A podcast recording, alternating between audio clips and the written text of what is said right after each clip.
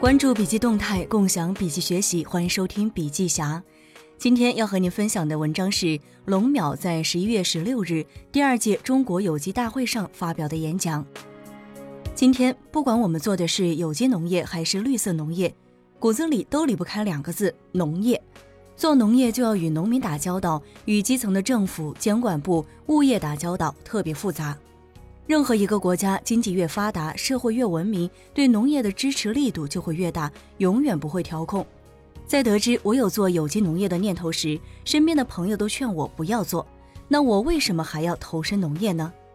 去年国家产值总共七十四万亿，农业占了八万亿，已经不少了，而且大部分是低附加值的普通农产品。假如都变成绿色农产品，甚至有机农产品，就算不增量，价值会直接翻番。为什么农业领域这么大，优秀的企业却很少？因为缺乏产业化的运营商。在目前的农业领域，很多人为了几十万、几百万就很头疼了。换句话说，产业化真的很落后。没有任何一个行业先天就是先进发达或者愚昧落后的，关键在于一些拐点和角色的出现，关键在于产业链和生态圈是否完整。在四百年前，房地产今天要用的所有东西还不是标准化的。当时水泥没有出现，钢材还是在铁匠铺里面凭经验打造。后来这些都实现了标准化，因为人口聚集、城市化进程，效率需要提升，社会所有的资源被调用融入这个产业。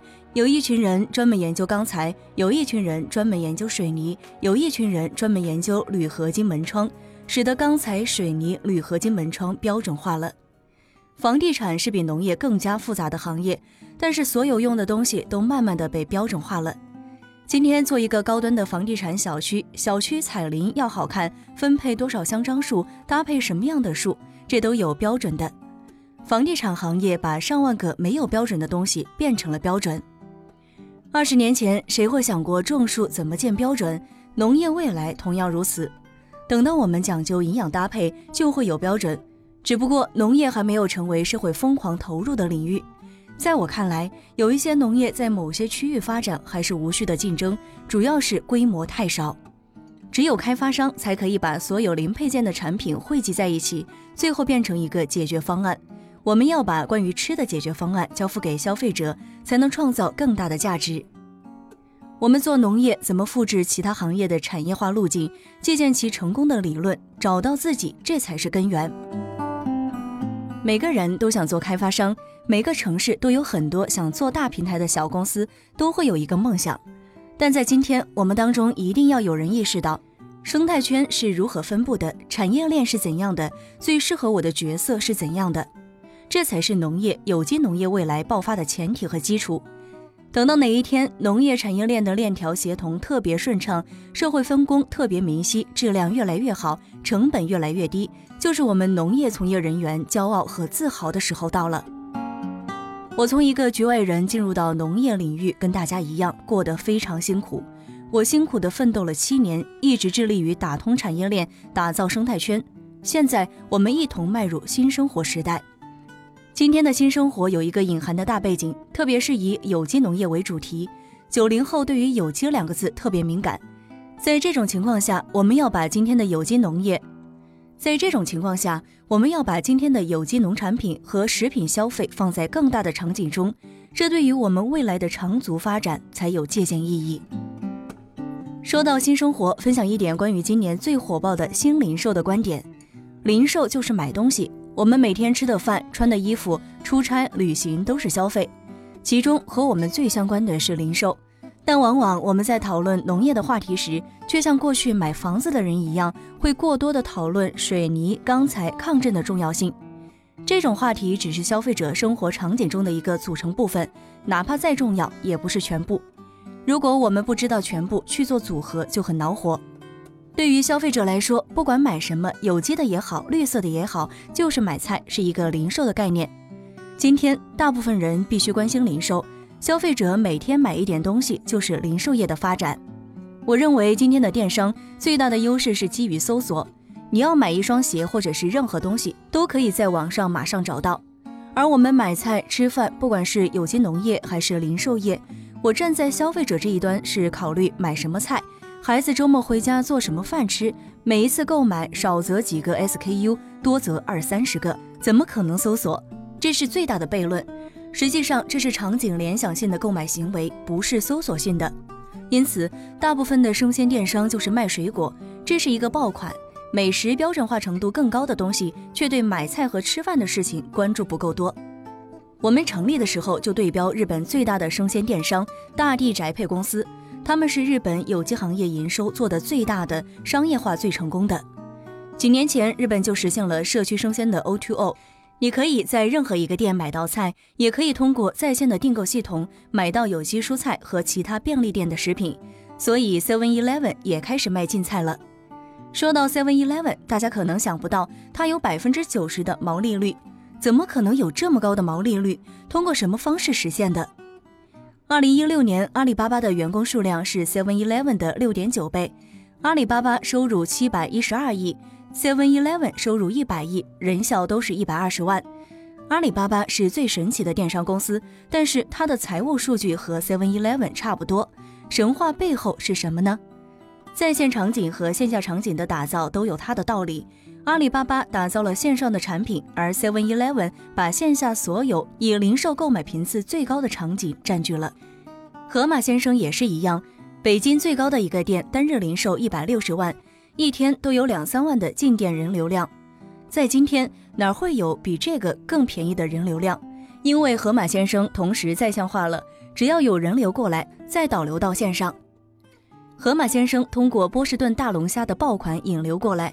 在超市，同样的一个东西，沃尔玛可能有，京东也有，但是在盒马看到感觉不一样，而且对它产生了感情和依赖之后，同样的东西愿意在盒马买，这就是一切底层皆人性，商业最终通过把握人性实现。我们今天很多的农业要借鉴和思考，是不是做得太重？Seven Eleven 的 B to F 企业对家庭模式，两万个夫妻店，一百七十八个工厂，四十个配送中心，净利润达到一千亿，公司的收入是五百亿。这是高度发达的产业加资本化思维，产业做到极致，资本化运作做到极致。通过 Seven Eleven 的连接配对，最后形成价值洼地，将大量的人货仓进行大规模的数字化，形成职能的配对能力。最后创造价值，给客户更好的货，更低的价格。讲了这么多，对行业的理解到底该怎么做呢？以上座为例，分享一点我的个人看法。